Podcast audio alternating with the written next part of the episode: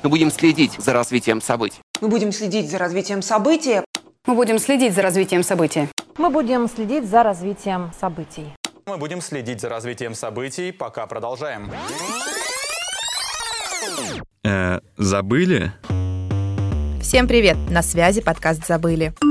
Нет-нет, это не уведомление, это мы, напоминание о тех, о ком забывать не стоит.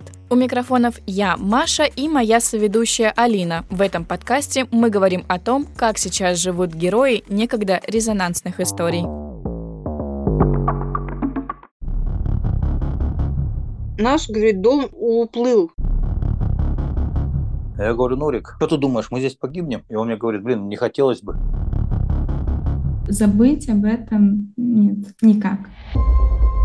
Больше 12 тысяч человек потеряли свои дома из-за наводнения в Иркутской области летом 2019-го. Ольга Шикина рассказала нам, как родной дом уплыл у нее на глазах. Нашелся ли дом и выплатили ли ей компенсацию. У них просто ничего не было. Ни ложки, ни, ни поварешки, трусов там ничего. Мы столько лет проживали в этой малосемейке на 17 квадратах, да, чтобы опять там же остаться. Что сейчас происходит в регионе и почему до сих пор не все пострадавшие получили жилье, мы узнали у губернатора Иркутской области Игоря Кобзева. Еще у нас осталось 497 семей, поэтому эти люди ждут. Жители тоже обращаются ко мне, и строители тоже подводят. Это Байкальская природная территория, того, что это сейсмичность, поэтому а все проектные решения, которые делаем, они касаются, в общем, долгоиграющей такой формации.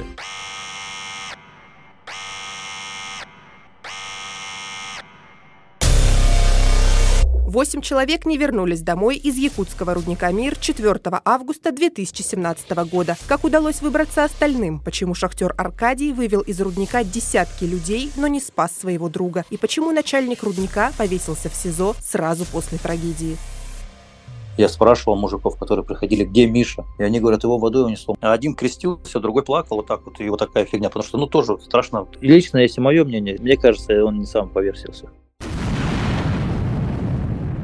3 апреля 2017 года в Санкт-Петербургском метрополитене произошел теракт. Марина во время взрыва чудом выжила. Был задет мозг, говорили, что она может прийти в себя и остаться овощем. В больницу меня доставляли на вертолете. Я год не пользовалась метро.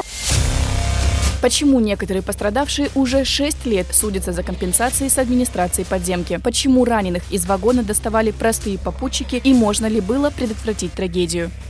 То люди, не сговариваясь, объединялись, доставали раненых, выбивали окна. Оказывается, я и знать не знал, что такое теракт. Я никому не желаю это испытать. Ответы на эти и многие другие вопросы ищите в нашем подкасте «Забыли». Все выпуски уже доступны на Мэйв, Яндекс.Музыке, Apple Podcasts и Звуки.